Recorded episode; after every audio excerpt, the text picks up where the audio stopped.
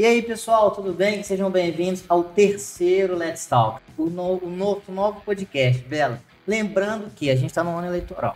Então, ontem tivemos o Bolsonaro no Jornal Nacional, deveremos ter o Lula, mas ninguém vai assistir. Sabe por quê? Porque eu trouxe a Isabela Furbina aqui para conversar com a gente e também a Júlia, que foi a nossa primeira convidada do antigo podcast. Antes de fazer a apresentação, eu preciso fazer um comentário, sabe, Júlia? A Isabela vai se apresentar, ela sabe que eu sou um grande fã dela, que eu ia nas palestras dela lá na Solis. E além de tudo, de brilhar como coordenador do Gente de Gestão, agora você fica lá é oficialmente uma lutadora de Muay Thai. Então, ela falou isso recentemente. Meu Deus, como é que joga uma coisa dessa? que responsabilidade. Seja bem-vinda, Bela, tudo bem? Boa noite, João. Depois dessa, gente, acho que a gente já pode até encerrar, porque eu preciso sair pra treinar, porque assim, oficialmente lutadora aí pesou um pouco. Você viu? falou no, no tático lá, falei, eu vou eu anotar falei, isso aqui. É verdade, gente. Oh, meu Deus, paciência. Começando com essa lição, tá, pessoal? Cuidado com o que a gente fala. Mas, gente, muito prazer estar aqui hoje. É um papo que já começou muito descontraído, muito bom, né? Boa noite para todo mundo que tá assistindo a gente, pros que vão assistir aí. Eu sou a Bela, né? Isabela Fubino, mas vamos chamar aí de Bela, fica mais fácil. É, coordeno o time de gente de gestão hoje aqui do Tangerino. E é um prazer estar aqui conversando com a Júlia. Oi, gente, boa noite. Obrigada pelo convite aí, primeiramente. Meu nome é Júlia Vieira, sou responsável pela estratégia de pessoas do grupo Max Track. E a gente está aqui hoje para falar né, sobre esse mercado de tecnologia, né, as possíveis contratações, desafios. Isso. Porque o que, que acontece, pessoal? A gente, a gente colocou né, como um título do programa como entrar no mercado tech e se destacar. Eu, eu fui aprendendo durante a minha vida que muitas vezes entrar no mercado ou entrar numa uma nova possibilidade não é o principal passo, mas se manter ele é o mais complicado, que você tem que entender a cultura, etc. Então, para isso, a gente, a gente, o nosso objetivo hoje é trazer um panorama da área como que a gente pode fazer para entrar, o, o, momento, como é que a gente conversou um pouquinho lá fora, né? O Léo até deu uns comentários, Sim. porque o mercado de tecnologia, pelo que eu acompanho, ele é muito disputado, tem muitas vagas, mas ele também tem muitas variáveis. Então aí nada melhor do que duas recrutadoras de primeira, que estão nas startups de mais brilho do, do mercado. Inclusive, esse programa é patrocinado pelo Togino, que está concorrendo ao Top of Mind de controle de bem RH. Eu queria saber primeiro por você, Bela, como que você vê o mercado atual de tech? Como é que você vê esse mercado de tecnologia, o desafio de arrumar gente qualificada e como é que você vê, porque o pessoal quer saber como um recrutador pensa, sim, entendeu? Sim, Olha, João, é um mercado que, se a gente for falar que ele está saturado, é, é, redundante, né? A gente já sabe que ele está saturado.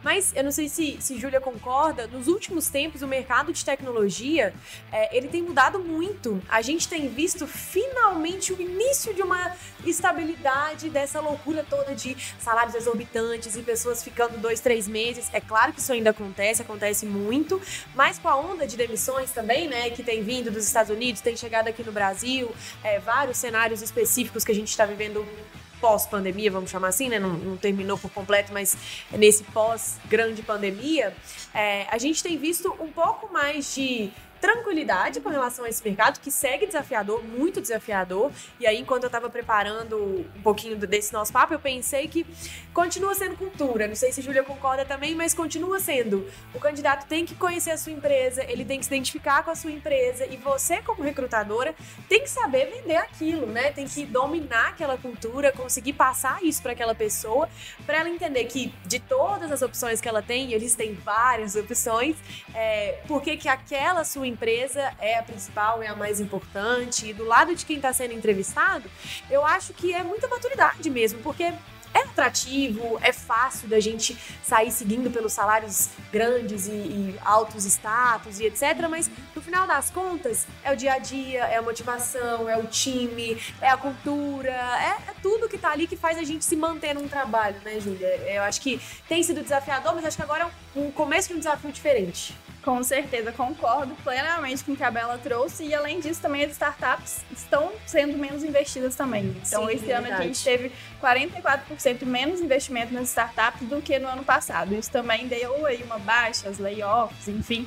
Então, algumas até demitindo funcionários e repensando realmente a estratégia, porque o investimento também não está sendo o mesmo. Exatamente. E por parte de quem está nesse mercado de tecnologia, até essa semana mesmo saiu a notícia de que 30% é, houve, houve, um aumento né, de 30% da, das demissões, né, de solicitação de demissões por parte dos brasileiros.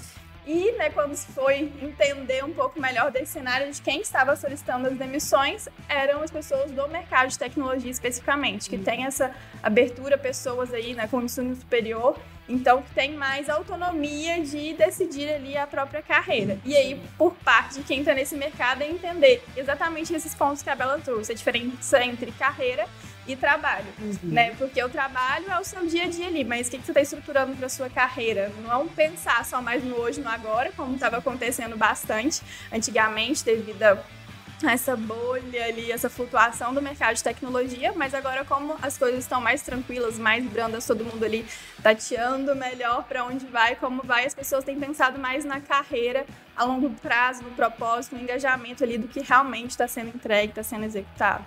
Uma, uma, coisa, eu posso estar falando uma grande besteira, mas eu acho que uma coisa que fez o, o, o fez o, o mercado também dar um boom muito grande é o seguinte, como a gente está trabalhando com tecnologia, existe uma cultura do, do home office, você não precisa estar na empresa. Então, ainda mais com a pandemia, eu acho que trouxe uma possibilidade do mercado externo contratar mão de obra aqui dentro. Então, por exemplo, se você tem um escritório no Canadá que você recebe em dólar, você vai ter uma filial aqui que você paga em real. Então, seu investimento vai ser mais barato e as coisas vão render, tanto como startup ou outros segmentos de empresa. Mas uma coisa que vocês falaram muito legal foi a diferença de trabalho e carreira. Eu tô com convivendo muito com esse pessoal agora de tecnologia uhum. e eu descobri um negócio. Eu descobri primeiro que o pessoal é muito certinho, o pessoal meta é uma coisa muito seguida. Então eu vejo que tem uma cultura diferente daquele cara, você tem que entregar, eles já sabem, isso é o básico. Sim. Mas eu percebi que existem uma, existe uma divisão daqueles que são bons em fazer sustentação e aqueles que são bons de inovação. Então não adianta você pegar um menino que é bom para resolver um bug para jogar ele lá para criar um, um, grande produto que vai lançar recentemente que vai ser o o que que acontece? Existe essa diferença no recrutamento e seleção? Vocês percebem que esse cara aqui é para sustentação? Porque eu vejo que é mais legal inovação. Vocês têm essa dificuldade de falar, cara, você não é criativo, você não é bom para inovação. Você vai brilhar, mas você é mais para esse lado ou já é bem nichado assim as vagas? Começando por você. Então, a gente consegue entender, e na maioria das vezes o próprio funcionário ali, né, a própria pessoa que está participando do processo seletivo também tem esse discernimento. E aí, vou voltar até um pouco mais atrás para o meu lado psicóloga, né? A gente tem cinco tipos de personalidade descritos. Então, tem algumas coisas que já são intrínsecas do ser humano. E aí, isso é acentuado no nosso dia a dia profissional, não tem como. Obviamente, algumas pessoas serão mais atrativas ali pela criatividade, pela autonomia, por inovar, por ter que conhecer um novo, descobrir um mundo novo e outras por sustentar, por seguir padrões e processos. Não tem certo e errado, né? E ainda bem que existem essas diferenças, porque um complementa o outro. Muitas vezes o a própria pessoa que está participando do processo seletivo quer entender a vaga, então quer entender ali como que vai ser o dia a dia, quais serão os desafios, quais tipos de problema que terão que lidar. E em contrapartida também vai do recrutador ali de buscar identificar esse perfil com que dá realmente dá match ali com quem a gente está buscando na vaga. Sim, sim, legal. E eu acho que tem um, um outro ponto também que é da geração, né, Júlia? Assim, quando o João traz, ah, vocês acham que é mais nichado ou tem aquela coisa, né, da pessoa é, querer, você vê que ela tem um, um perfil mais para back, para front ou para alguma stack específica ali, é, que ela já estudou, que ela tem mais experiência, mas ela quer uma outra, quer uma, uma coisa mais nova, né, uma tecnologia mais nova e etc. A nossa geração, e principalmente a geração depois da nossa, né, é, é uma geração ainda mais ansiosa que a nossa. Se é que podia acontecer isso, mas aconteceu. É, então, eu acho que vem muito também, da, de novo, da maturidade do recrutador, da recrutadora, de passar isso para aquela pessoa, é, de sinalizar isso para a pessoa. A gente fala muito, né, dos famosos testes que os, os desenvolvedores e desenvolvedoras declinam super, a gente tem que se reinventar nesse sentido e etc. Mas é preciso muita experiência para a gente fazer essa leitura do candidato, porque no bate-papo a gente consegue perceber, João, a gente consegue entender qual que é o seu background, o que, que você desenvolveu ou não de projeto ao longo da sua vida que te faz ser mais uma pessoa de inovação ou de sustentação, por exemplo. É, e consigo te passar isso com clareza, te explicar o porquê que você se encaixaria mais no meu projeto de sustentação do que no de inovação se eu tenho esse domínio, se eu consigo realmente passar isso. Então, eu acho que é entender um pouquinho dessa questão geracional, ter muita clareza de quais as tecnologias a sua empresa trabalha, como é o seu produto, assim, de cabo a rabo, literalmente. A gente tem que ter esse conhecimento. Realmente não adianta, né? Trabalhar com isso sem conhecer, sem, um, sem ser um pouquinho TI. A gente acaba sendo um pouquinho TI, como você disse. E como a Julia trouxe das personalidades, a gente fala muito de perfil comportamental também por conta da Solid, são coisas que andam muito juntas, né? É, eles são mais analistas. Fato. Você é um cara comunicador. Fato que você ia chegar lá, sentar e falar, gente, que silêncio é esse? Que concentração é essa? Vem pra cá. É, o que que tá acontecendo? Então é uma adaptação, realmente, realmente. Ué. Eu acho que um ponto importante no processo seletivo é a transparência. Legal. Né? Tanto a recrutadora conseguir passar ali como que é o cenário, os desafios, o que que não tá bom, que a gente precisa da pessoa para realmente ajustar esse ponto que não tá bom, e também transparência por parte do candidato, daquilo que consegue entregar e daquilo que talvez não consiga, mas que está disposto a aprender, enfim. Então é importante transparência, principalmente. Legal. Falando em transparência, você comentou comigo que a autonomia traz responsabilidade. Hum. Então eu vou falar de um amigo meu passou por um processo recente. Ele me contou, assim, Sim. de um amigo dele ainda. é, tipo assim, quando você, a gente até brincadeiras à parte, quando muito hoje eu vejo que é uma tendência as pessoas de outras áreas migrarem para o campo da tecnologia, porque é uma área atrativa, uma área que está que tá bombando e isso a gente pode fazer mix de conhecimentos. Olha, eu sou melhor nisso, me ensina isso e fazer nessas equipes diversas eu percebo que quando você entra nessa cultura da tecnologia, ela é muito diferente de outras que a gente já está acostumado, por exemplo, de multinacional, de grandes empresas, etc. E ao mesmo tempo, mesmo que você com um grande background, você fica inseguro, principalmente com o perfil. Foi o exemplo que você me falou agora. Pô, cara, todo mundo é analista, então isso, isso vai me prejudicar isso aqui. Então, tipo assim, como que eu vou fazer? Eu fiz o teste lá de personalidade, eu sempre fico desesperado de mandar ele, que eu falo assim, pô, é agora que eles vão descobrir, que eles vão me cortar. Então, por exemplo, como quais são os seus defeitos? Aí você coloca lá, pô, o pessoal me acha chato, tal, tal, é. tal, tal. Será que isso vai ser um inibidor para eu entrar nisso? Então eu queria ver a opinião de vocês assim. Eu, e eu sou um cara que fala. Então eu tipo, pego e falo, Bela, eu tô com medo que meu perfil não, não se adeque. Você percebe que muitas vezes o pessoal mais que tem um perfil analista, ele falar isso só em silêncio é muito. Um, muito coach, né? Mas tipo assim, você acha que muitas vezes essa transparência é necessária ser forçada pro cara se abrir, falar com ele, olha, eu tô um pouco inseguro, como é que. Evitando até pra ele ir embora. Você acha que existe esse papel do recrutador e além do recrutador que vocês contratam, depois vocês têm que manter o cara lá? Sim. Fazer esse processo? Sim. É, quando a gente fala dessas diferenças, João, de perfil, de personalidade, a gente realmente fala de uma adaptação nossa. Porque se a gente sabe que existem cinco tipos de personalidade, quatro tipos de perfil comportamental, Cara, eu preciso dominar isso, entender e reconhecer isso na outra pessoa. Então a gente brinca que quando você está entrevistando um analista, não é você que entrevista ele, é ele que te entrevista. Porque um analista é qualidade, é fazer bem feito, não vou dar um ponto fora da linha ali, eu tenho que ter muita segurança. Então, você vai me perguntar quanto tempo eu tô na empresa, por que, que eu entrei na empresa, o que, que eu enxergo de diferente, é, o que que os colaboradores aqui falam. Você vai olhar Glassdoor, você vai olhar Reclame Aqui, vai olhar em todos os lugares. Um comunicador, uma pessoa mais voltada para criatividade, que é mais expansivo, que é realmente desse lado mais social, ele vai conversar com alguém e falar: Você gosta? Gosta, a Júlia gosta, então eu vou. Ótimo, tô dentro, topo, tamo junto, e é, é isso aí. Então, é... é isso. Então, claro que a gente pensa nisso, é uma estratégia. E é como a Júlia também disse, João: a gente precisa dessa complementaridade. A gente precisa de pessoas criativas e precisa de pessoas analíticas. Então, a sua visão principalmente atrelada à sua experiência, que aí é um outro fator imensamente favorável à sua, à sua vivência, por exemplo, é, ela determinante, ela foi determinante nessa virada. Então a gente sempre localiza ali comportamento, formato de personalidade, etc. Mas essa vivência e toda a trajetória que a pessoa teve, e aí a gente calcula esse risco, porque é um risco pra gente como empresa. Poxa, será que o João vai conseguir? Se ele não conseguir, o que a gente vai fazer com o João? Porque isso é uma coisa que a gente se pergunta sempre que a gente faz algum tipo de movimentação.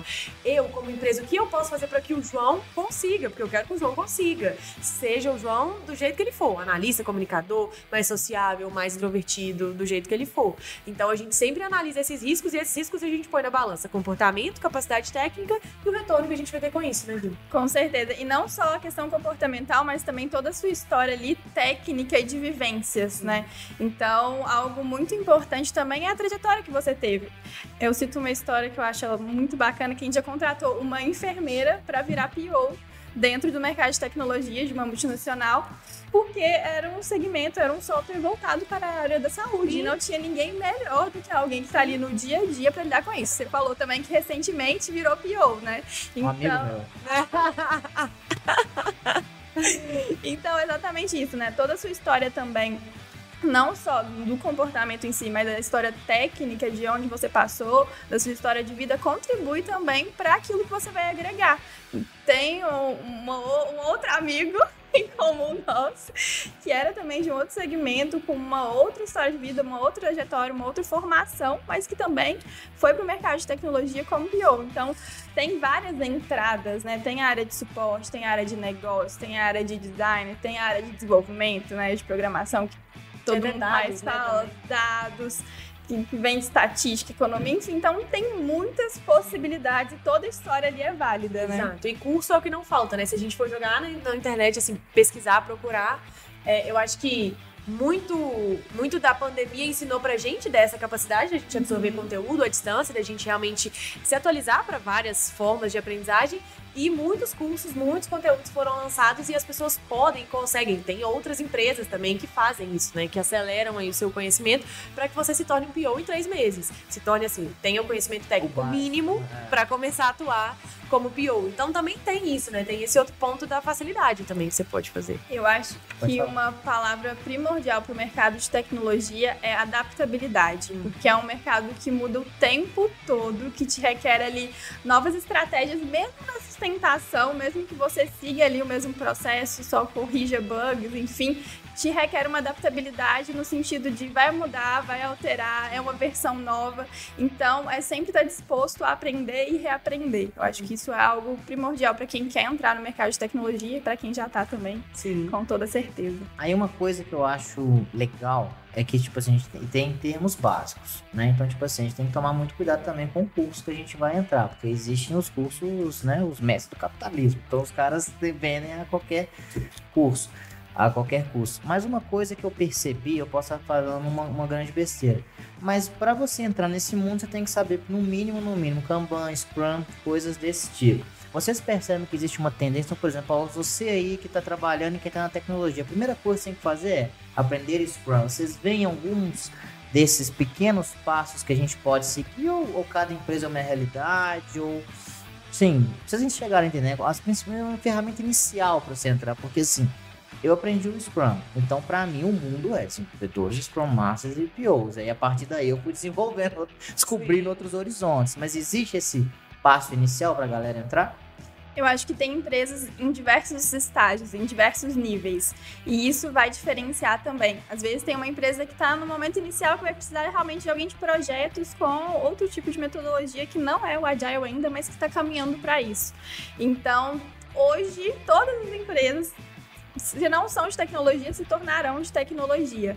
E além disso, né, tem vários estágios no meio desse caminho. Né? Tem empresas que estão no estágio mais inicial dessa transformação, tem outras que já estão ali bem avançado, editando realmente as regras. Por isso, saber agile é bom, saber metodologias ágeis, com certeza, é um grande diferencial. Mas eu não diria que para todas as vagas ali, não para todas as posições. Por exemplo, você pode entrar no mercado de TI pelo suporte, que não, não precisa ali tanto da do, de você conhecer esse framework. Então tem outras entradas também que você consegue fazer e que tem em cada empresa também num estágio diferente. Sim, e cada empresa pratica de uma forma, né? Também, às vezes, algumas não usam o Agile, usam outro formato e tudo mais. Apesar de ser uma coisa muito comum, tem o inglês, né? Que é uma coisa que, assim, é isso. É, no Brasil, falar de inglês é muito complexo. A gente teria que discutir várias outras questões aqui para falar que a pessoa tem que aprender inglês. Mas sim, na vivência, no dia a dia, você acaba lidando com a língua inglesa. Então, é uma, uma coisa realmente necessária. Eu acho que, puxando o gancho do que a Julia disse, é, da adaptabilidade, é preciso que você seja um profissional antenado e que não tenha preguiça nem, nem nada para estudar é estudar o tempo inteiro, é se capacitar, é se atualizar. Tem vários eventos, é, bootcamp, hackathon, é, meetup, tudo. E principalmente aqui, talvez muitas pessoas são de Belo Horizonte estão ouvindo a gente. A nossa cidade, a gente tem um privilégio de ser uma cidade de tecnologia. BH respira Legal. tecnologia. A gente vira uma esquina e tem uma mega empresa de tecnologia. Nós aqui somos privilegiados em trabalhar em algumas delas. Então, o profissional de tecnologia que está no mercado nesse momento se movimentando, ele tem que conhecer essas outras empresas. Às vezes a gente senta naquela cadeira, nossa, eu adoro o Tangerino, eu adoro a Max Track, é isso, eu vou ficar aqui e tal. É, poxa, conhece outras empresas para entender o que extrair melhor de lá trazer para cá, mudar, faça os seus bens, se mova. É, é, um perfil, um perfil de tecnologia, é um perfil de pessoas realmente mais centradas naquele mundo. É literalmente uma bolha. É um sistema que se ajuda exato, a perceber. Exato, são pessoas específicas e que vivem ali dentro, têm a própria linguagem quase, né? Assim, verbal dizendo. É, mas é, eles precisam romper um pouquinho essa barreira, porque a gente que não é desse mundo, quando entra, aprende muito. Então eles, quando saem, também aprendem bastante. É preciso essa abertura para estudar, ver o, o, ecossistema ao redor, principalmente aqui em BH. Sobre esse dialeto, eu lembro quando eu entrei no Tangerino, o pessoal, vou dar uma call. Eu falei, não, cara, vai telefonar.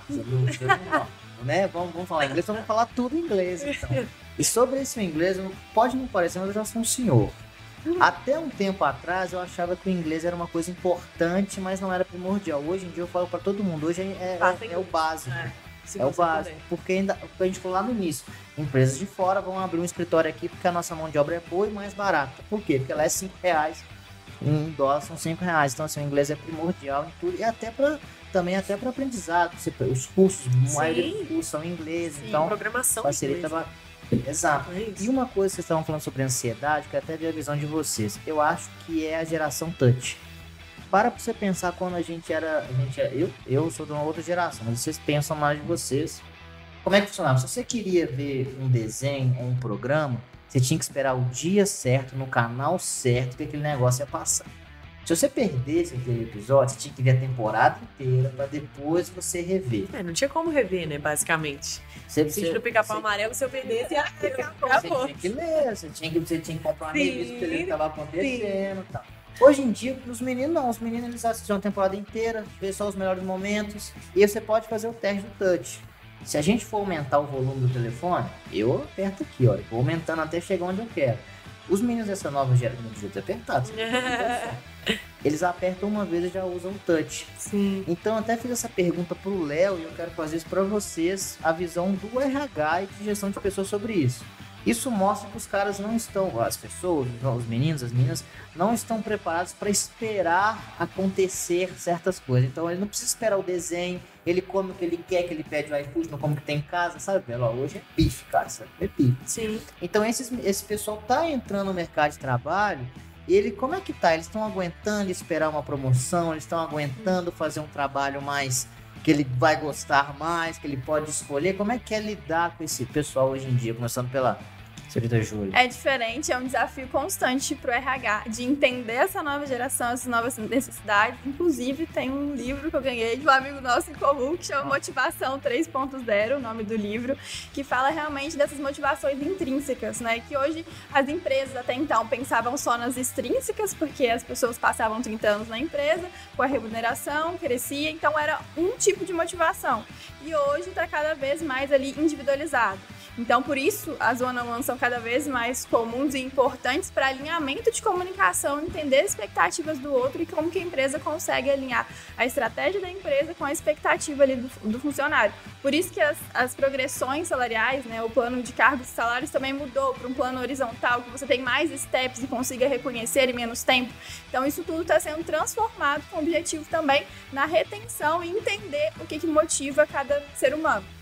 Então a gente tem 10 motivadores intrínsecos também, é, que a gente tem uns cards ali. Então tem pessoas que são motivadas pela relação, né? Comunicadores, tem pessoas que são é, motivadas pela ordem. Então isso tudo influencia também, né? Se eu entendo o que, que motiva aquela pessoa, eu vou conseguir desenhar internamente uma estratégia para que, atrelada à estratégia do meu negócio, essa pessoa também se desenvolva a partir daquilo que a instiga, né? Então isso vai ficando cada vez mais alinhado e amarrado. E a comunicação é um fator muito importante para que essas expectativas estejam olhando na mesma direção também. Exato, eu ia pontuar exatamente isso, assim. É, a comunicação, ela é definitiva se uma pessoa vai permanecer ou não. Porque, sim, essa é uma geração que ela ela é feita e criada no touch. O meu irmão nasceu em 2001 e ele já é hoje um, um adulto, né? Um jovem adulto. pra mim, as pessoas que nasceram em 2001 ainda são o quê? 12 anos, mais ou menos. Mas não, o tempo passou e essas pessoas é cresceram. Incrível, né? Você fala que década de 90, você tem 30 anos. É, né? Exatamente. Então, assim, é, cresceu com a internet, não sabe o que é ouvir aquele barulhinho. Tudo do, da, da internet roteando. Fica sem telefone, tem, que- tinha que ligar É meia-noite. outra coisa, é, é outra coisa. Então, assim, é, eu acho que a gente tem que ter também muito discernimento pra entender. Tudo bem, é uma geração que realmente cresceu com tudo isso na mão. Então, sim, eles vão ser imediatistas, sim, a resistência deles à frustração é baixíssima. É baixíssima. Por isso que uma criança hoje, quando liga a TV e não consegue ouvir, já fica extremamente irritada. Por quê? A função de uma televisão é ligar e aquilo sai um som. Se não sai, tá errado. É um pensamento quase que binário, porque a tecnologia ensina isso pra gente. É Ou é zero, ou é um. Então, a questão do touch é tudo para otimizar o meio do caminho, né? São pessoas que realmente têm uma frustração é, muito rápida quando alguma coisa nova acontece. Mas o que a Júlia trouxe, eu acho que é o primordial. Comunique-se com seus colaboradores. Se você não consegue dar uma promoção, fazer um reajuste, promover uma mudança de cargo, fala, avisa. A gente que é do RH, a gente passa por um desafio muito grande que é nem tudo que a gente trabalha a gente pode falar. Na verdade, a maioria das coisas que a gente trabalha a gente não pode comunicar para as pessoas. Porque são coisas sigilosas, são projetos que ainda não estão concretizados, etc. Mas na medida do possível, a liderança pode se comunicar com aquele colaborador. Então, quando a gente faz essa dobradinha, né, RH com líder, líder com colaborador, a gente garante que essa comunicação flua e que o João saiba que a gente está olhando, a gente está pensando, a gente está construindo, a gente está fazendo, a gente está buscando, são todos gerúndios, mas que um dia vamos certo. concretizar, é. Vamos concretizar. Então a comunicação é, é imprescindível. Senão as pessoas vão se frustrar, você vai ter rotatividade, é, vai ter é, rádio peão, vai ter muita gente falando coisas da sua empresa que não são verdade, porque você não comunicou, porque aquilo ali estava né, dentro do RH, dentro da liderança e, e não saiu para quem deveria, né? Não chegou para quem deveria. Tem até um caso sobre isso, sobre comunicação, não é startup, não era construção civil, né? Que é nosso bordão, né, Luiz? Quando eu trabalhava na construção civil, que teve uma reunião que ia mandar todos os líderes embora, ter uma reestruturação. E aí, um dia antes, Vazou a lista de quem ia embora. E aí ia ter uma reunião de conversar, tal, tal, tal. Aí eu cheguei para um dos diretores e falei, olha, o meu papel era fazer o meio de campo, entre produção e diretores E falei, ó, tá cansado. Então não chega para vamos avaliar, tal. Já vamos falar, ó, vamos ter demissões, tal, tal, tal, tal, tal, tal, tal, Ele chegou na reunião e falou assim, olha, vou mandar todo mundo embora. Você, você, você, você. Então ele falhou na comunicação. Sim. E aí, pra você reestruturar, não tem como. Aí, aproveitando, isso era um outro mundo. Então, hoje, isso eu acho que é uma coisa inviável. Hoje existe até uma vontade, eu acredito, muito maior da empresa em evitar demissões do que ele ver um problema e já trocar, porque tem um curso de substituição, que não é só mandar embora o cara vem, tem que entregar igual o outro que foi embora. Então, existem todas essa- essas diretrizes. Então, eu percebo que para uma empresa de tecnologia é muito complicado o processo de demitir alguém, não de ser difícil falar, pô, você, você vai embora. Mas assim, o cara tem que. Isso é muito. Ele tem que se destacar bastante negativamente para ele ser demitido. Existe um limite pela parte do RH. Eu sei que vocês não vão ter a fórmula mágica. Agora no passado, três advertências, suspensão e tal. Mas existe, tipo assim, um limite que vocês já percebem, olha, esse aqui não dá, já é melhor trocar e passar isso pra ele, olha, acho melhor você procurar um outro lugar, tal, tal, tal. Existe esse, esse raciocínio, Júlio? Eu sempre falo que a gente sempre tenta, né? A gente nunca manda alguém embora da primeira, acontecer alguma coisa. Exceto casos ali realmente extremos. Ele bate na pessoa. É, é, não tem como. Mas fora isso, é, a gente sempre tenta comunicar. Então eu falo, né, vamos conceder ali três feedbacks e acompanhando realmente ali durante três meses como que foi a evolução, se teve, se não teve. Então, na Max Track a gente pontua dessa forma, né? A gente dá os feedbacks e faz o acompanhamento. E, mais uma vez, transparência e comunicação ali. Então, de falar, olha, isso não está legal, nossa expectativa é essa, como que você consegue atrelar a essa expectativa, como que a gente consegue chegar lá juntos. E realmente, se a pessoa não desenvolver, se tem ali alguma característica, algum empecilho, é, né, já tiveram casos realmente de, de momentos de mudanças da empresa, de reestruturação. A gente deu um tempo para a pessoa se realocar, a gente contratou uma consultoria para a pessoa se realocar, enfim. Então a gente também sempre pensa numa estratégia ali mais humana para que a pessoa também né, não saia ali lesada, enfim. Então a gente entende tanto o lado da empresa quanto o lado do colaborador e comunica de uma forma clara também, faz um acompanhamento. Sim, legal. É, no Tangerino também é bem parecido. A gente jamais faz, fez ou fará uma- um desligamento. João, acabou, beijo, tchau, sem que haja uma coisa abrupta que aconteceu. acompanhamento, feedback, comunicação, Legal. vai um, vai dois, vai três, entra líder, entra líder indireto, entra o RH, é, e a gente de, tenta deixar cada vez mais claro para essa pessoa, olha, a gente precisa que você mude tal e tal comportamento, tal e tal é, técnica, traz é, tudo que for possível ali para aquela pessoa, mas você perguntou do limite, eu fiquei pensando, é, eu considero que existe um limite que se chama cultura. E eu acredito que a Júlia já deve ter vivido isso. Quando você contrata uma pessoa e ela não tem nada a ver culturalmente com a sua empresa, aquele é o limite. Aquele é o momento que você olha e fala: não há o que eu possa fazer pelo João, pela Maria, por quem quer que seja, porque culturalmente essa pessoa não está alinhada com a minha empresa. Então, João, se você trabalha em um lugar que você olha para ele, os valores dele, a missão dele, a visão dele, tudo que ele vive, transpira e faz, não diz sobre você, não tem um alinhamento com você, então a gente está perdendo tempo. Você está perdendo tempo da sua carreira, da sua vida. E sempre que a gente toma essas decisões de desligamento, elas são duras, difíceis, as mais difíceis, mas elas são via de mão dupla, porque a gente está pensando como empresa, claro, mas a gente também está pensando na sua carreira, no tempo que você está gastando ali naquela organização. Então, quando a gente olha e fala, poxa, isso foi um erro de recrutamento e seleção, porque é erro de, recrutamento e seleção, né? A gente contrata alguém que está desalinhado culturalmente, por isso que tem as etapas aí de fit cultural. Uhum. Quando chega uma pessoa desalinhada culturalmente, ali está o limite, ali está o momento que você olha e fala, eu não consigo, se, se por exemplo, colaboração for um valor da minha organização e eu vejo que você não é colaborativo, você prefere trabalhar sozinho, você tem uma coisa muito mais só você, individual e etc. E isso não é um problema, e aí vale essa explicação também, né? Não estar aderente à cultura da minha empresa não é um problema. É, assim, não, é, não quer dizer que você é tá errado. Exato. Quer dizer que você não se encaixa aqui, mas pode se encaixar em outro lugar. Então isso a gente deixa muito claro. Todas as vezes que a gente faz esse tipo de desligamento cultural, a gente fala, olha, por X, Y e Z questões, você não se encaixa aqui, mas a gente acredita que você possa se encaixar em outros lugares. Então, eu entendo que o único limite que existe, fora esse, não há limites, porque, como a Júlia disse, a gente tenta realmente, é a cultura. Se não tem alinhamento cultural, não faz sentido. Causa desgaste, sofrimento para os dois lados e não é legal. Não, bem legal essa, essa parte. É igual falo, tem gente torce pro atleta, tem gente torce pro cruzeiro. Então é a vida. Tem então como. tem a cultura A, a cultura B. E uhum. até mesmo no processo inverso, né? No processo de recrutamento e seleção. Ai, meu Deus, por que, eu não passei na, naquela vaga, né? Sim. né? Tem vários fatores, Sim. gente. A vaga pode ser pausa, pausada, o gestor pode ter saído de férias, a, você pode ser super qualificado para uma vaga, você pode ter um detalhe, um inglês que não casou, que era imprescindível. Então, assim, são N fatores que pesam na, na desclassificação de um candidato. Então, o inverso também do Sim. processo admissional e demissional a cultura, é, os valores, isso tem que estar tudo muito bem amarrado para dar segmento. Sim. É até passando dessa parte, a gente falou bem do mercado, do ecossistema, como é que funciona. A gente recebeu uma pergunta da Lohane Carolina, um abraço para ela. Ela perguntou o seguinte, Júlia, até para a gente dar o gancho para a gente ir para um outro negócio, né? Uhum. Como desenvolver, o que a gente tem que falar, como entrar e como se destacar. Então, a uhum. pergunta dela, na visão de vocês, uma sugestão, como desenvolver as melhores skills para a área de tecnologia. O que, que vocês acham? Assim, uma skill? Ó, foca nisso aqui, cara. Vai, cara se eu pudesse falar uma, seria vontade. É. vontade. Eu já contratei pessoas que não tinham ali o conhecimento técnico todo necessário, mas que tinham vontade de aprender.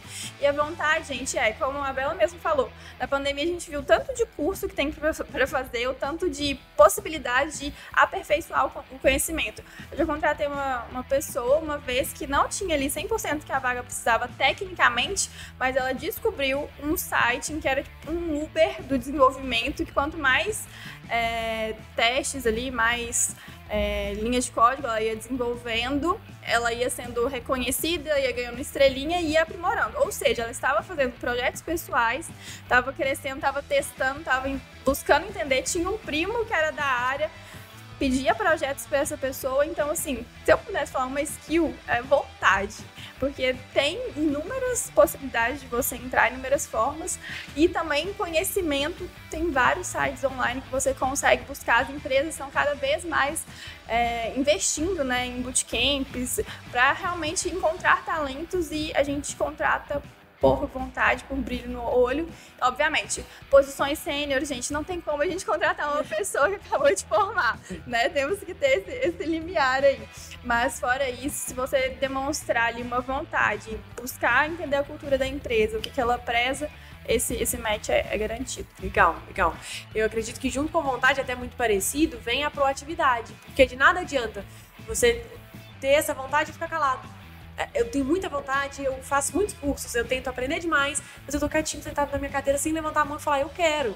É, a gente tem algumas pessoas aqui dentro do Tangerino que a gente sabe que tem esse interesse, a gente estimula e a gente tá ali assim, ó. Sabe quando você tá torcendo pro, pro bebê começar a andar? Você fala assim, vai, vai, vai dar certo. A gente já fez várias viradas de carreira, você sabe muito bem disso aqui dentro. É muito feliz quando a gente faz isso. A gente fica super orgulhoso, né, do, do colaborador, da colaboradora. É, então, é isso, assim, é muito importante. Por isso os one-on-ones também que a Júlia mencionou, aquela angústia, aquela vontade, ela não pode morrer dentro de você, você não pode ficar ali sozinho com aquilo. Então, se mostrar, e eu sei que talvez algumas pessoas não tenham tanto o perfil de levantar a mão e falar, oh, então, queria e tal, tem algum receio, algum medo e tudo mais, mas é importante.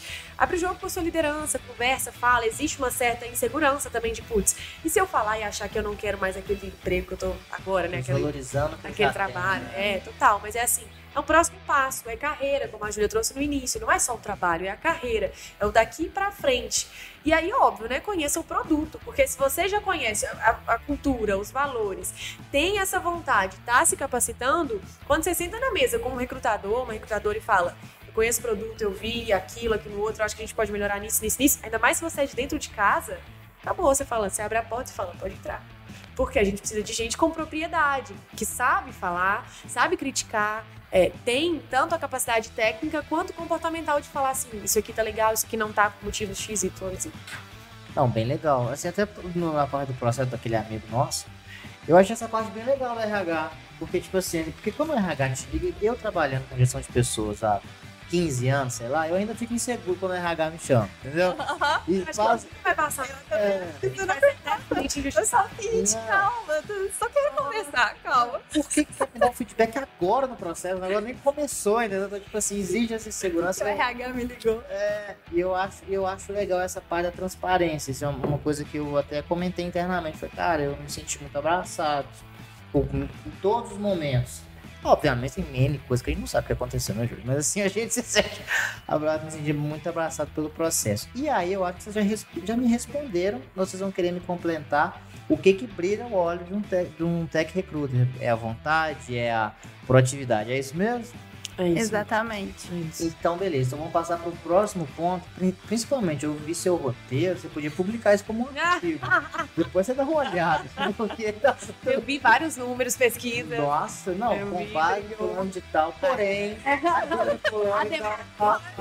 é, nossa, eu não sou publicado isso aí. Publicado foi. Coloca no LinkedIn, você sabe melhor que a gente, né, Bela? É verdade. Aí é aula. Aí eu vi uma parte bem legal que você falou sobre a diversidade na entrada de pessoas em tecnologia. Fala mais um pouquinho, isso eu acho bem Sim, legal. Sim, é verdade. É, foi recente também que a B3 trouxe né, três novas regras para as empresas hum. participarem das rodadas de investimento. Então, voltado primeiramente por, por ter mulheres, né, ou a diversidade de qualquer forma que seja, incluída em cargos de alta liderança e de conselho. É, o segundo também é voltado para os indicadores de desempenho e também da, do ISD, né, que está em alta, em voga. E isso entrou na B3 agora, já é algo que está muito recorrente no mercado, de pensar na sustentabilidade, pensar é, em inclusão, em diversidade. E tem um fator, acho que além, que é da geracional realmente, porque 65% dos jovens hoje em dia prezam por empresas diversas, prezam por empresas que pensam em sustentabilidade. Então as empresas também estão tendo que repensar o próprio negócio e a forma como elas se posicionam para poder atrair os talentos, porque é uma nova geração ansiosa sim, mas que também com outros valores que pensam aí no meio ambiente, que pensam na diversidade e que querem fazer parte, né, construir, e aí vem do engajamento e do propósito da empresa algo que tenha a ver com seus próprios valores, que tem a ver com, com isso da B3 que foi lançado recentemente. Legal. Essas três novas regras. Quando eu vi essa, essa notícia, eu fiquei me perguntando a corrida que essas empresas não vão começar a fazer para mudar isso, né? Para algumas empresas não vai ter tão simples assim colocar X% de mulheres no quadro da alta diretoria simplesmente porque elas não estão ali, nem abaixo dali, nem abaixo dali. Então você vai ter que contratar, você vai ter que desenvolver muito rápido. É, a gente aqui vive uma realidade bem privilegiada, existem muitas mulheres assim que estão na liderança do Tangerino, é, mas a, a, gente sabe que é exceção, né? A maioria das empresas não vive isso e a gente está falando só de gênero. Se a gente for entrar no mérito de raça, é, identidade de gênero, orientação sexual, aí a gente entra numa seara infinita. É, mas eu acredito que foi um passo muito interessante que a B3 deu, porque todo mundo está com o olho lá, né? Uhum. Os IPOs estão bombando mais do que nunca, apesar da baixa dos, dos investimentos aí, dos aportes, mas tem uma corrida muito grande, né, para os IPOs e que estão crescendo bastante cada vez mais. É, então as empresas estão olhando e eu acho que existem vários protocolos para você chegar até um IPO e esse vai ser mais um deles, mas esse é um protocolo que conversa diretamente com a geração, porque hoje a gente não vai conseguir contratar mais as pessoas por conta do nível crítico realmente delas. E há uma criticidade que a gente tem que entender, respeitar e conseguir absorver para dentro do nosso cenário, se for o caso. Poxa, se eu tenho um candidato que olha para o meu quadro e não vê X% de colaboradores da raça tal, e isso importa para ele, e eu vejo que isso é recorrente, dentro dos do 100 colaboradores, 100 candidatos que eu entrevistei, 70 me apontaram isso, então eu preciso fazer alguma coisa, então eu tenho que mudar isso. É, fora a questão da sustentabilidade, né, que é um assunto que esquentou muito com o ISD, e acho que as pessoas ficam olhando para um lado, olhando para o outro, pensando aonde eu posso enfiar a sustentabilidade dentro da minha empresa. Eu ia perguntar isso agora, eu tenho uma pergunta idiota, mas como você vê se o cara, essa questão de sustentabilidade dentro é. do processo seletivo? Aí eu tenho uma horta. Como é, como é que, você, que você vê isso, né, para fazer uma avaliação? Ah, não, a gente tem que vender isso para pessoa, né? É. Sua empresa tem que ser um, um, pouco disso, assim. Por exemplo, Tangerino, o nosso ponto principal com relação à sustentabilidade é a gente é uma tecnologia para controle de jornada de frequência. Então, não existe mais o papelzinho, então a gente economiza Sim. muito por conta disso. Mas se, por exemplo, a sua empresa não tem da onde você tirar uma coisa sustentável ali, existem iniciativas que você pode fazer para apoiar projetos que, que estimulam ali a sustentabilidade. Então, é uma grande saída que é muito importante também. Com certeza. Com certeza. Então, essa, eu acho bem legal essa parte também da, da diversidade, que isso eu queria ter uma, uma opinião de vocês. Eu via muito no passado, por exemplo, curso tal tem mais meninos, curso tal tem mais meninas. Isso ainda existe? Ou, ou tá juntando todo mundo e agora cada um, tá todo mundo junto? Olha, é, eu, eu acredito. Não tô falando que tem de mim. Sim, não, eu entendi, eu entendi é. a pergunta. Mas é importante esclarecer para as pessoas, é, né? É, é, eu acredito, João, que existem perfis, assim, existem cursos que têm um determinado perfil. E esse perfil, ele puxa um pouco mais as personalidades e competências naturais de um homem, de uma mulher, seja qual for o gênero que a gente está falando. Então, sim, realmente, na tecnologia, a grande maioria são homens. A gente tem um forte movimento para que as mulheres façam essa inserção no mercado de tecnologia. Dentro da psicologia, por exemplo, acredito que a Júlia viveu isso. É mulher atrás de mulher, é muita mulher e pouco homem. Então, existe isso um pouco, mas eu acho que antigamente a gente nichava com base nisso, homens e mulheres. Hoje a gente não nicha mais. Hoje pode vir o profissional que for, da formação que for, do gênero, do sexo que for, que esse, essa classificação ela já não é tão importante mais, né? A gente já não olha mais com esse olhar. Se chega uma mulher engenheira, mecânica, você não vai olhar e falar, nossa, uma mulher engenheira mecânica. É. Não, você vai falar, uma mulher engenheira mecânica. Uma coisa, e é isso, né? Uma coisa que aconteceu comigo, eu tava pensando nisso agora. A maioria dos meus, dos meus chefes foram mulheres. Eu tava pensando nisso agora, na construção civil era. É, mas é isso, né? Departamento pessoal, RH é muito é, Sempre, maioria. É. E aí depois também, quando eu fui pra, pra Amplo, também, eu fiquei impressionado. Pode falar que eu vi que eu tô exportando. Não, não, eu ia só complementar isso que a Bela trouxe, porque eu fiz aqui minhas pesquisas e aí o LinkedIn listou as 10 profissões em alta. E aí, né, nessas profissões, tem também o percentual de homens e mulheres. Então, assim, analista de desenvolvimento de sistemas, né, que é o famoso ali desenvolvedor, desenvolvedora, que a gente conhece, 83% são homens. Agora, já na área de designer, no UX, UI, 71% são mulheres. Legal. E agora, com Tech Recruiter, 79% são mulheres. Então, isso vem também desses perfis complementando os cabelos. Isso que você me deu um gancho maravilhoso, senhorita Júlia. Por isso que eu trouxe ela de volta, ela foi nossa primeira convidada tangerital. Sabe quem arrumou ela? O Simão. Foi? Foi o Simão. Falei assim, Simão, precisamos convidar. Foi um dia assim, que o pau quebrou. Você nem imagina, Bela. Você tá arrumando tudo. Eu estava aqui. Aí o Simão, eu vou arrumar alguém pra vir. Chegou, trouxe a ajuda, vamos bombar agora, fez grupo no Telegram. Você lembra? Sortiu o curso e tal. O Simão. Eu até sabia. Foi, foi Simão. Aí uma coisa que eu tava vendo aqui, que uma das vagas mais procuradas é ser um tech recruiter. Sim, ficou em primeiro lugar. E, e, é legal por quê? Porque é de tecnologia, mas ao mesmo tempo não é só de tecnologia. Você pode fazer outros recrutamentos, mas assim, Sim. Qual é a visão de vocês que vocês estão no topo das profissões que são mais buscadas e, por exemplo, quanto mais poder, mais responsabilidade. Então, como se manter no topo, já que ela é a profissão do momento, que é se tornar um tech recruiter ou se destacar como tech recruiter dela. Legal. Eu acho que o mesmo, a mesma coisa que a gente falou para os candidatos vale para gente. Se atualizar, estudar, entender o mercado, entender o perfil dessas pessoas. É, acredito que a Júlia tenha percebido isso. Houve um determinado momento pré-pandemia, até no início da pandemia, que existia uma rotatividade muito grande, né, uma mudança muito grande ali de, de emprego. As pessoas já conversavam com a gente já, tipo assim, negociando como se tivesse ali numa mesa de bar, falando, não, eu te dou mais, te dou menos e vambora. É, hoje já existe uma serenidade um pouco maior. Você já vê que a pessoa tá te encarando como um avaliador, uma avaliadora. Uhum. Antes as pessoas olhavam pra gente e falavam assim, não, eu tô te avaliando, eu tô vendo se eu entro, se eu não entro. Agora, a gente já chegou no, no momento de desenvolvedores chegarem até a gente, que é uma coisa, um movimento muito específico e é uma coisa que a gente fala, graças a Deus, chegou esse dia. Então, não que esteja chovendo, né? Mas assim, pelo menos já é alguma coisa. Então, para quem quer ser tech recruiter, é se atualizar, é entender. Eu falo isso muito com a Luana, que é a nossa PP aqui do time de tecnologia. Tem que conseguir conversar com esse pessoal. Sim. Conversar, que eu falo, não é assim, chegar até eles. É se eles, a linguagem que eles usam, seja uma linguagem nerd, seja uma linguagem essencialmente de tecnologia, seja uma linguagem de dia a dia, de execução mesmo, de processo, de programação, você precisa entender aquilo. Então, muitas vezes, é, eu me lembro que quando eu fui tech recruiter, eu fui estudar programação. Porque eu fui falar, uhum. gente, eu preciso entender como se programa, para eu saber o que passa na cabeça de uma pessoa que programa, para eu conseguir vender para ela a minha empresa e falar, vem programar comigo, porque senão eu não vou conseguir fazer o meu trabalho. Eu sempre falo isso, João. Tudo, você já deve ter me ouvido falar isso algumas vezes. Ela, ela, ela sabe. Eu fui na plateia na sócia e falei assim, um dia eu vou trabalhar com essa... Aí depois eu descobri, não, aí depois Lutador eu descobri, de Muay Não. E depois eu descobri que eu fui colega de da mãe dela, e eu lembro dela falando dela lá, eu falei, meu Deus, isso tem que acontecer. A responsabilidade só aumenta. Aí o Léo contou que tá contratando você e o Rafa, eu falei, cara, turbina, eu falei assim,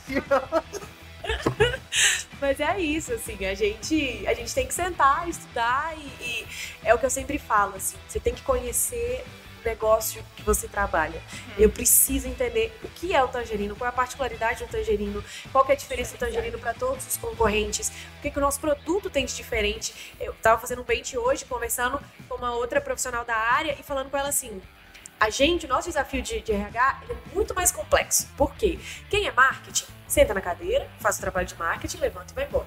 Quem é comercial? Mesma coisa. CS, mesma coisa. Logística, mesma coisa. A gente tem que entender de todas essas áreas. Como que eu presto um serviço? Como que eu atendo uma área se eu não sei como ela funciona? Então, é, sim, eu preciso entender de comercial, eu preciso entender de marketing, eu preciso entender de TI, eu preciso entender de várias coisas. E aí a gente faz marketing quando a gente está chamando o candidato até a gente, a gente faz comercial quando a gente está recrutando porque a gente está vendendo para ele uma empresa, e a gente faz CS quando a gente traz ele para dentro e fica tratando ele ali como colaborador, fazendo a retenção. Então, basicamente, a gente é uma empresa, uma subempresa dentro de uma empresa, que aumenta muito mais a responsabilidade. É isso mesmo? É uma bela representação. Gostei bastante da simbologia que você deu. É bem isso mesmo. E o Tech Recruiter é diferente dos outros recrutadores porque é um recrutamento inverso também, né? Na maioria das vezes, em outros setores, você tem ali diversos candidatos, você faz uma triagem. E o Tech Recruiter não, é o contrário, né? Tem que fazer um hunting, tem que ser ativo, tem que buscar realmente encontrar as ferramentas, as estratégias, conseguir falar as linguagens, sentar, vem cá, vamos, me ensina a programar aqui para eu entender como que você pensa. Então eu fiz muito isso mesmo e sigo fazendo. Às vezes parece uma linguagem nova, um framework novo, com o que, que isso está relacionado para ir atualizando também. E eu acho que é por isso que eu gosto tanto desse mercado de tecnologia. Porque tá, teve, tá sempre mudando, tá sempre pesquisando alguma coisa nova. Falando sobre Hunt, eu vou fazer uma pergunta que todo mundo quer fazer para quem recruta. Os últimos dois empregos que eu tive, menos aqui que eu fui cara de pau, eu bati na porta, vou entrar aqui, cara. Eu recebi a proposta pelo LinkedIn então eu não me candidatei à vaga. A pessoa pegou e falou assim, aqui ó, você tem interesse e tal, você candidata nesse link aqui. Como que é, assim, eu não estou criticando. Mas eu pensei assim, pô, que injusto, né? Porque teve gente que viu a vaga, foi lá, se inscreveu e tal. E não que seja bom tal. Teve vezes que me chamaram, não passei, teve vezes que me chamaram, eu passei.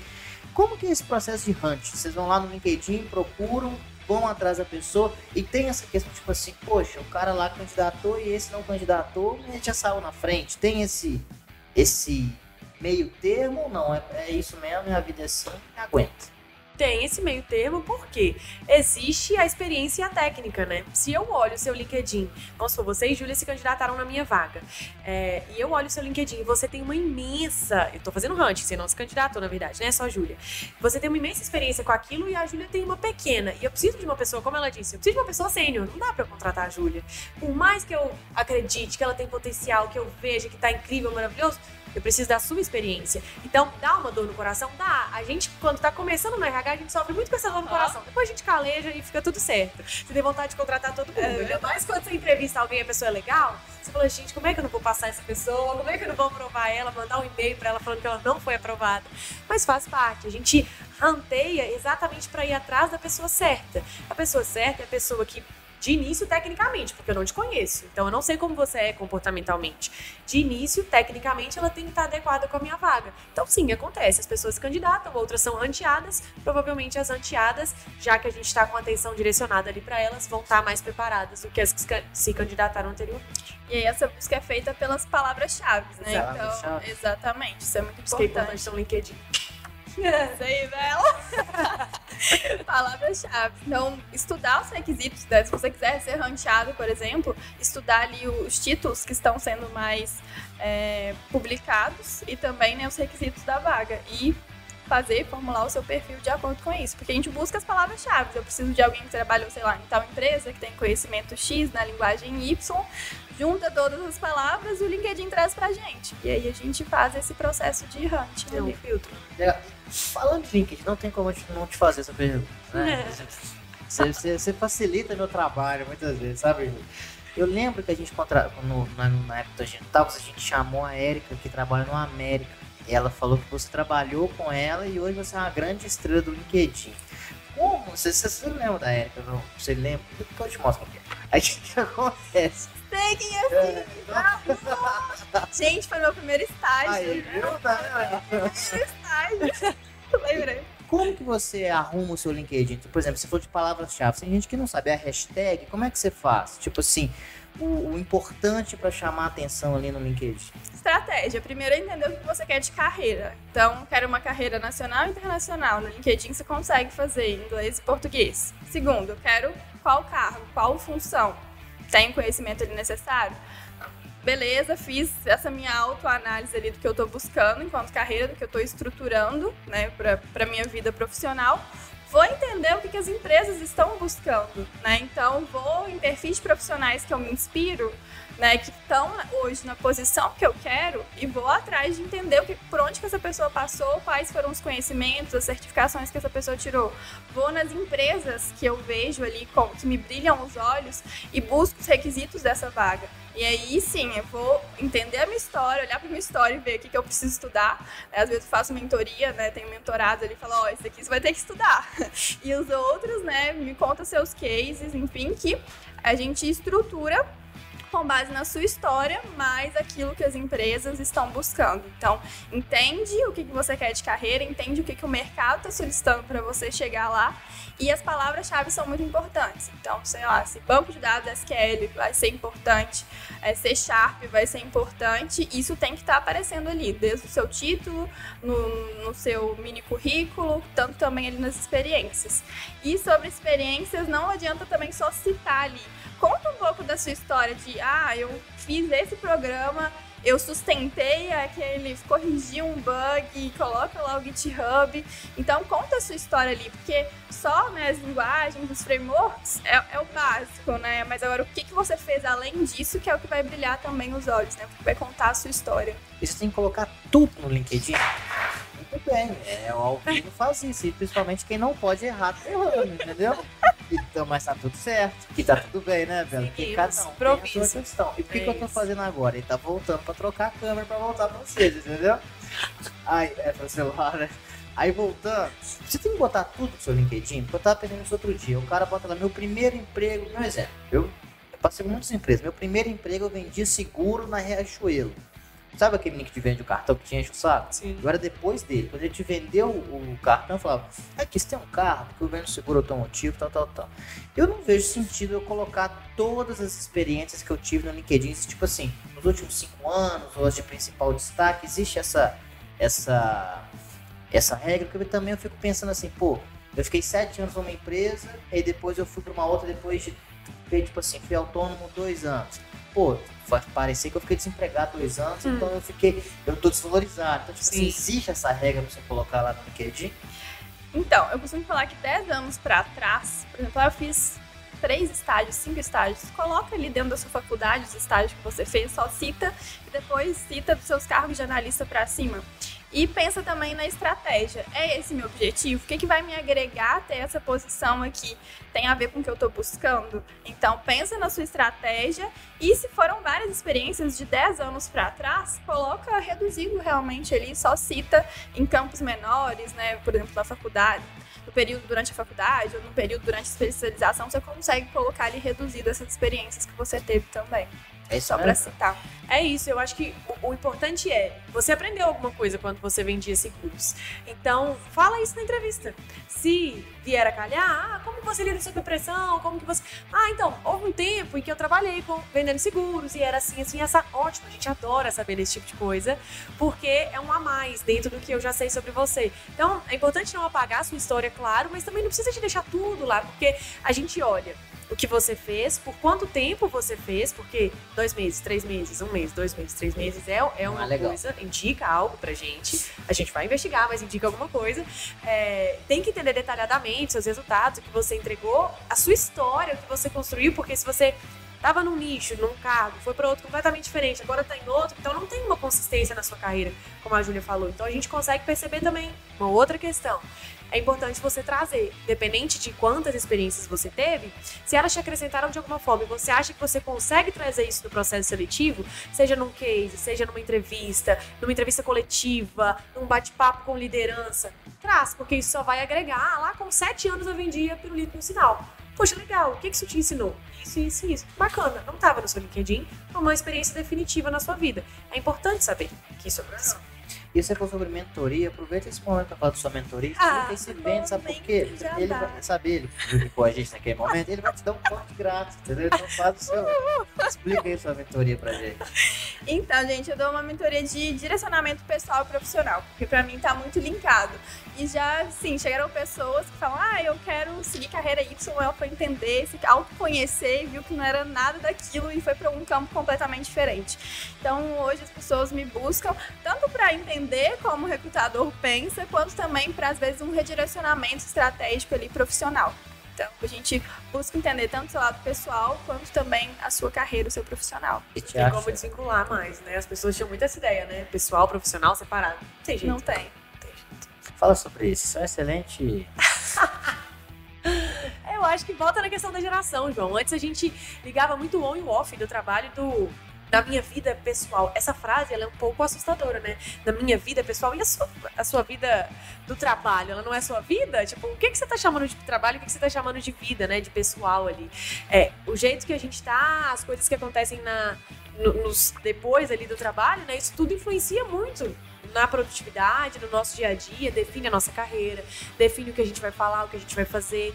E hoje, mais do que nunca, a gente busca muito essa integração. Não existe um João que é um João só trabalho. Quem é essa pessoa? Não existe um João que é pai, é um João que é marido, é um João que estuda, é um João que dá aula, é um João que trabalha, é um João que faz tudo. Então, realmente, assim, eu acho que a gente errou por muito tempo quando a gente procurou se desenvolver só profissionalmente. Quando dá aquele clique que você fala, puxa, eu preciso me desenvolver como ser humano para que eu tenha um resultado no trabalho. Aí as coisas é, viram outras, né? Passam a fazer muito mais sentido. Tá bem legal. E até a gente já passou de uma hora, já tá chegando no finalzinho, então tipo, você já agradeço de antemão. Eu tô aprendendo a fazer isso ainda. Pessoal, se inscreve no canal, curte o vídeo.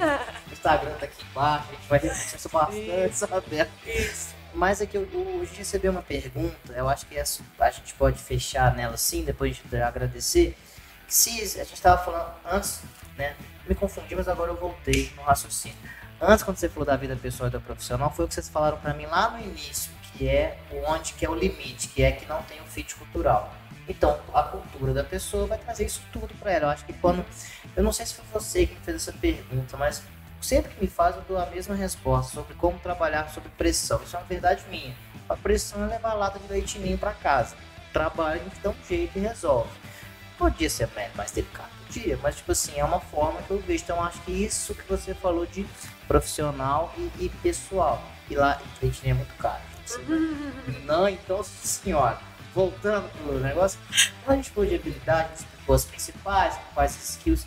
Existe tipo assim, um, a gente até recebeu essa pergunta do Leandro, se existem soft skills mais importantes que outras na área técnica. Vocês me falaram que cada empresa tem a sua. Mas, tipo assim, existe aquela, tipo, aquele Atlético Cruzeiro, uma que elimina a outra, e essa normalmente é mais importante ou não? Cada empresa é uma história e é isso mesmo, e tá tudo bem. Olha, eu acredito que cada empresa é uma história, de fato, porque cada equipe de tecnologia vai agir de uma forma, por mais que hajam padrões, né, é, frameworks parecidos, linguagens parecidas e etc. Mas cada, cada ecossistema ali é de um jeito. No geral, acho que resumindo um pouco do que a gente falou aqui, é, além da questão da vontade, da proatividade, né, e tudo mais, a resiliência ela é importante, porque quem nunca, qual time de tecnologia nunca lançou um produto e no dia 2 comercial CS, todo mundo em cima, pelo amor de Deus, por que, que lançou? Tá cheio de erro, volta, não, por que fizeram isso, não aguento mais. Então, assim, é preciso resiliência. E eu acho que saindo um pouquinho das soft skills, pegando numa hard skill, visão sistêmica. É, eu entendo e percebo muito que o time de tecnologia, voltando naquela questão da bolha, por serem muito técnicos, por ser muito zero ou um, eles deixam de entender muitas vezes como que o produto impacta lá no comercial, impacta lá no CS, impacta lá no marketing, impacta no time de RH, impacta em todas as outras áreas, e eles perdem potencial criativo mesmo, potencial produtivo por não ter essa visão sistêmica. Então eu ficaria com essas duas, sabe? Um pouco dessa questão da resiliência, é um time que ouve muito, ouve muitas críticas, ouve muitas coisas, tem que testar muitas vezes e um pouquinho dessa visão sistêmica. Quer complementar com mais? Com certeza. É, a soft skills, né? A primeira listada é a inteligência emocional, que tem muito a ver Sim. com o que a Bela trouxe. Então, mais uma vez, reforçar ali que é a sua capacidade de lidar. E hoje, né, trazendo dados, é, o mercado de trabalho demite mais por soft skills do que pela sua capacidade técnica. Então, muitas vezes o que vai te fazer ali permanecer também são as soft skills e o técnico. Quando você fala técnico, a pessoa aprende, né? Ela vai buscar. Porque quem tem ali a inteligência emocional, a criatividade, a visão sistêmica, ela vai conseguir entender como se comunicar com as demais áreas, até onde ir, até onde voltar e sentar a na cadeira para estudar também e aprender o que tem que ser aprendido. Então, concordo. Eu, podendo complementar, eu acho que tem a, a, a, Como é que eu falo? O time tem que ser um time mesmo. Então, dando um exemplo até do nosso amigo Capelo, que tá no evento e tal, todo mundo é. conhece ele, tá brincando. Famoso, famoso. Então, a gente, é, ele me passou passo a passo, ele falou, João, quando eu iniciei, não me passaram isso, então acho importante você fazer isso, isso e isso. E aí eu acho que cabe do profissional. Eu, o Capelo falou, eu anoto, ele falou, eu livro tal, eu pego o livro e tal. Então também eu acho que tem essa parte da troca também de, de, todos, não é só de quem tá chegando, mas também quem tá. Sim. Fala, sim. cara, segue esse o caminho que vai facilitar pra você. Se tá todo mundo aprendendo, né? Então tá não, todo mundo ensinando também. Não vamos, não, eu acho que não tem aquilo. Eu percebi, óbvio que existe, mas eu percebi nesses times recentes que é, o time é muito time mesmo. Não tem aquilo assim, eu não vou passar essa task pra fulano porque ele vai brilhar. E aí quando alguém tiver um reconhecimento ele eu penso, não, cara, faz essa, eu faço essa aqui, depois a gente faz um teste com o QA. Então eu acho que esse trabalho em equipe, sem ser demagógico, ele é muito forte. Eu acho que uma coisa que facilita isso muito são a criação de pequenas squads. Sim. Que em outras áreas não tem. Você não tem, por Sim. exemplo, na funilaria, você não tem um squad, sei lá, Sim. do metal. Uhum. Você não tem. Então acho que o squad ele unifica muito. Eu acho que consequentemente também fortalece a cultura por aí, né? Produzimos mais, demos mais e a vida segue. É isso mesmo? Com certeza. Tem a ver com autonomia e confiança também, né? Você saber que o outro não está ali para tomar o seu lugar, mas sim para complementar o seu trabalho e agregar, como você mesmo trouxe. Ah, sentir falta disso, então, para que o outro não sinta, vou complementar ali de certa forma, vou fazer com ele o que ficou faltando aqui comigo. Não, não vou passar meu conhecimento porque está aqui retido. Então, isso numa, no modelo de gestão né, agile, de que preza pela autonomia, né, que entende como é bacana e como aumenta o índice de felicidade do colaborador interno, tendo esse, esse tipo de gestão, é, esse microgerenciamento e esse tipo de perfil não cabe. Né? É um tipo de perfil que às vezes barra ali na cultura, que é um outro pensamento. Papo tá bem legal. A gente podia ficar até horas e horas. Então eu, eu, eu preciso fazer agendas. Então eu posso fazer isso repetido aqui um tempo, é. então eu não posso gastar tudo. Aí a última pergunta foi uma coisa que me, me chamou a atenção. Aí a gente já vai pro nosso finalmente, que eu sei que todo mundo, né? Somos uma Tix à noite, né? Temos o resto da semana. Você falou muito sobre bench. Então, por exemplo, no bench ele tem que ser uma coisa mais técnica, não pode ser, porque cada empresa tem uma cultura. Então, tipo assim, o que uma empresa valoriza, outra valoriza, mas existe o bench é um mercado muito acirrado, profissionais são disputados. Como que vocês veem um bench, tipo assim, por exemplo, a Júlia tá conversando com a Bela e em algum momento alguém do Tangino vai ir para Max e ir para Max pro Tangino. Como que é esse sentimento como RH? Porque como você perde um, você quer... Agora vou pegar fulano ali. Mas você é. Eu tô falando isso porque quando eu tava na, na, eu tava trabalhando na Pif Paf, eu lembro que eu fui para uma outra empresa. E lá não foi só eu não, foi um monte. Depois eu descobri que as recrutadores se conheciam. Então meio que tipo assim, pô, fulano tá lá, então contratou fulano, vamos pegar. Como é que é isso, ainda mais na tecnologia? Pode começar, Bela, pra você. Olha, assim, faz parte do jogo. Se a gente for ficar é, bravo, parar a nossa operação toda, a gente faz isso o tempo inteiro, assim. É, existem, eu, não sei se a Júlia tem, mas eu tenho algumas empresas que dói um pouco no meu coração quando eu lembro delas e o que elas fizeram com os meus desenvolvedores, com a minha empresa, com os colaboradores em geral. Então, sim, existem aquelas empresas que. E aí, é um bom. Eu lembro que a Mônica falava isso muito, a Mônica da Sorte falava isso muito. Gente, se tem gente vindo aqui contratar, é porque a nossa gente é boa. A gente tem que lembrar disso. É Nosso desafio como RH é reter. Uhum tem que ter muita inteligência emocional e sangue frio para entender que, ah, legal, as nossas pessoas são boas, por isso elas estão sendo arrombadas, né? É, mas acontece, faz parte do jogo, a gente tem que saber lidar. É, isso tem que fortalecer realmente o RH para que ele olhe para dentro, veja quais políticas estão faltando, o que que. Por isso que existem as pesquisas de desligamento, assim, por isso que a gente faz inúmeros estudos em cima da pesquisa de desligamento. Quando você está saindo, você me fala tudo. E você me fala para onde você vai, eu olho as condições, eu olho os benefícios, Legal. eu olho o seu feedback, eu olho o que você falou sobre a sua liderança, sobre a empresa como um todo, sobre os outros times. Isso tudo é insumo para que eu mexa para quem ficou. Porque quem foi, foi. Não dá pra gente chorar literalmente pelo leite derramado. Então, é um insumo para que a gente transforme internamente a nossa organização e dê um combustível ali para quem ficou, para que consiga performar, permanecer e a gente aumentar aí benefícios, produtividade, melhorar o ambiente para todo mundo. É, é o mercado, é o jogo. A gente tem que olhar para dentro e falar: como reter essas pessoas, como fazer com que o ciclo de vida delas sejam cada vez maiores. E teve até uma pesquisa recente também que fala da média de tempo dos colaboradores em grandes empresas, tipo Apple, Meta, eh, Microsoft, e é de dois anos, dois anos e meio no máximo. Então é um movimento do mercado também, da gente entender esse momento do mercado. E foi o que eu falei quando né, a gente estava discutindo, conversando sobre essa pesquisa, é fazer com que a pessoa tenha a melhor experiência possível aqui dentro, porque internamente ou externo, né, sendo colaborador de outra empresa, ela está falando da nossa marca, ela está falando da nossa empresa. Então que ela tenha a melhor experiência possível aqui, porque é isso que vai ficar independente do tempo que ela permaneça ou não. Legal, meninas, muito obrigado. Gostei bastante. Você sabe que eu gosto dessas duas, que sempre é um negócio legal. Você sabe que o WhatsApp daqui a pouco vai tocar de novo. Eu, eu, eu envolvo todo mundo quando eu tenho um projeto. Minha mãe fala isso: quando você quer um negócio, envolve todo mundo. E tem vezes que dá certo, tem vezes que dá errado, né? Mas graças a Deus, tempo pra cá tá dando certo. Muito obrigado. Espero que a gente possa recompartilhar isso. Lembrando que isso é, como eu expliquei, é um grande network. Então, pessoal, segue a Júlia lá no LinkedIn, segue a Bela no LinkedIn. Além de elas serem recrutadoras, elas têm ótimos assuntos. Publica isso que você fez, que tá muito bem, entendeu? Bota um artigo segundo pulando, até você ir assim, Não, tem é, Mas só falta a bibliografia aí embaixo que dá pra levar.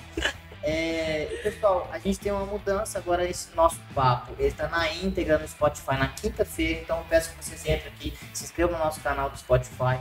No YouTube a gente está focando mais em cortes e depois a gente faz os melhores momentos, o compilado uns 20, 30 minutos. Lembrando que não deixe de se inscrever no nosso Instagram também, que chama Let's Talk o podcast. Eu vi, achei chiquíssimo. Porque existiam alguns que copiaram a gente não, é, de é, sim. Eles já copiaram. Mas esse é o você lembra do Pânico? Ô, oh, produtor, foi de lá que nós tiramos a ideia pra ser é um diferencial. Isso, então, pessoal, muito obrigado. Obrigado, viu, meninos? A gente vai passar o material para vocês. E você aí que assistiu o nosso vídeo, a única coisa que eu te peço, não esqueça de curtir o nosso vídeo, se inscrever no canal, marcar o sininho para ficar por dentro de todos os cortes, todos os vídeos. Se inscreve no Spotify e também lá no nosso Instagram, que tá todos os vídeos que estão bombando, beleza?